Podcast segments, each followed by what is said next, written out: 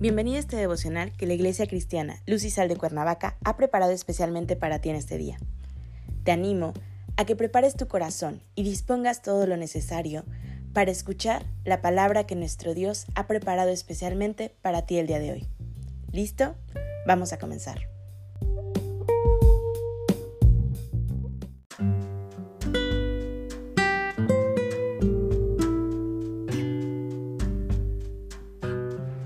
Hola, te recordamos que seguimos en la serie Las relaciones. El tema de hoy es la paciencia. Toma tu Biblia y acompáñame a Colosenses 3 del 12 al 13, que dice así. Vestíos pues como escogidos de Dios, santos y amados, de entrañable misericordia, de benignidad, de humildad, de mansedumbre, de paciencia, soportándonos unos a otros y perdonándonos unos a otros si alguno tuviere queja contra otro. De la manera que Cristo os perdonó, así también hacedlo vosotros. Cuando pasamos por problemas o sufrimientos, acudimos a otros para que escuchen con paciencia nuestros lamentos. Pero me pregunto, ¿con qué frecuencia buscamos ser la persona que gentilmente da un paso al frente para participar de la carga de un amigo afligido? Pablo animó a los creyentes a vestirse de misericordia, benignidad y paciencia. En otras palabras, no venimos desde el seno materno equipados con estos atributos, sino que somos capacitados a limitar a Cristo cuando sobrellevamos mutuamente las cargas y nos perdonamos unos a otros. El Espíritu Santo está más que dispuesto a instruirnos en la manera correcta para producir el fruto espiritual. El Señor nos da entonces las oportunidades de practicar tales aptitudes. Tendemos a clasificar la paciencia como espera.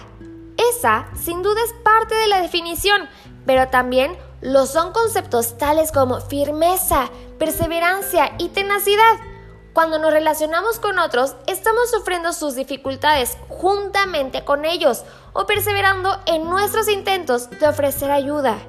Estamos demostrando interés, escuchando y sirviendo hasta donde podemos.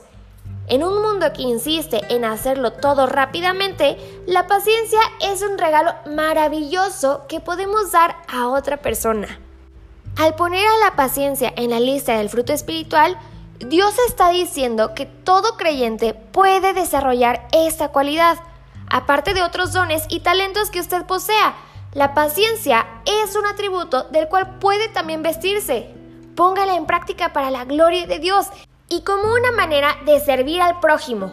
Cuando estamos pasando los peores problemas y parece que todo va mal en peor, aún en medio de tristeza, dudas o temores, tenemos que saber que Dios todavía está a nuestro lado y pronto todo va a pasar. No desistas. Dios está haciendo que crezca en ti la paciencia y al final verás su fruto en tu vida. Hay una frase que dice, Muchos piensan que la paciencia es la capacidad de esperar, pero no es así. Es la forma como nos comportamos mientras esperamos. La paciencia no es algo que aparece mágicamente en tu vida, o sea, de un día para otro. Es un fruto del Espíritu Santo que tiene un proceso de desarrollo y perfección. Sin paciencia no podemos esperar el cumplimiento de nuestra fe no todo nos llega inmediatamente después de creer. Hay un periodo de espera para recibir muchas cosas de Dios y durante ese periodo nuestra fe se prueba y purifica. Solamente si perseveramos y esperamos con paciencia, podemos experimentar el gozo de ver lo que hemos creído.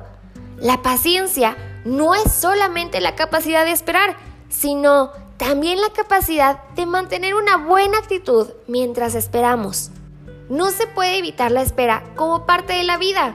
Pasamos mucho tiempo de nuestra vida esperando. Si no aprendemos a hacerlo bien, con paciencia, nos sentiremos muy desdichados. Dios es muy paciente con nosotros y debemos imitarlo. Así que ánimo, confía en Dios y deja que Él actúe a su debido tiempo. Eso es la paciencia. Acompáñame a orar.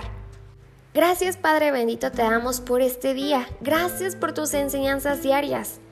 Gracias por enseñarnos los frutos del Espíritu. Sabemos que si permanecemos pegados a la vid, podremos obtener estos dones del Espíritu que tú nos das. Queremos ser más como tú cada día.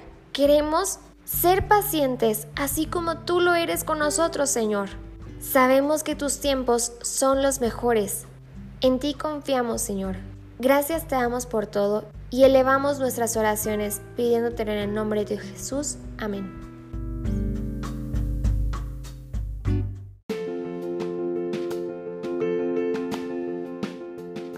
Ha sido un placer compartir la palabra contigo el día de hoy. Te animo a que no te pierdas ni un solo devocional de esta serie. Te espero aquí el día de mañana. Y recuerda, conecta con Dios.